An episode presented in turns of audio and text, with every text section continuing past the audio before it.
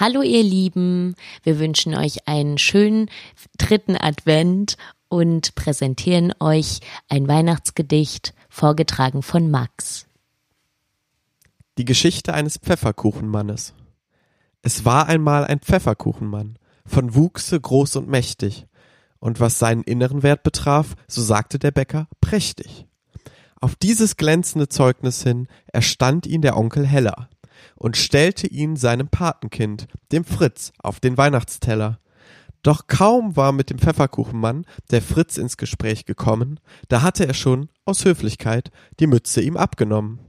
Als schlafen ging der Pfefferkuchenmann, da bog er sich krumm vor Schmerze, an der linken Seite fehlte fast ganz sein stolzes Rosinenherze.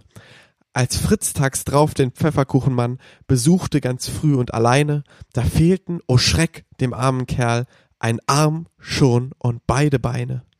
Und wo einst saß am Pfefferkuchenmann die mächtige Habichtsnase, da war ein Loch, und er weinte still, eine bräunliche Sirupblase. Von nun an nahm der Pfefferkuchenmann ein reißendes, schreckliches Ende. Das letzte Stückchen kam schließlich durch Tausch in Schwester Margretchens Hände. Die kochte als sorgfältige Hausfrau draus für ihre hungrige Puppe auf ihrem neuen Spiritusherd eine kräftige, leckere Suppe. Und das geschah dem Pfefferkuchenmann, den einst so viele bewundert, in seiner Schönheit bei Bäcker Schmidt im Jahre 1900. Das Gedicht war von Paul Richter. Gedankenstriche. Gedankenstriche.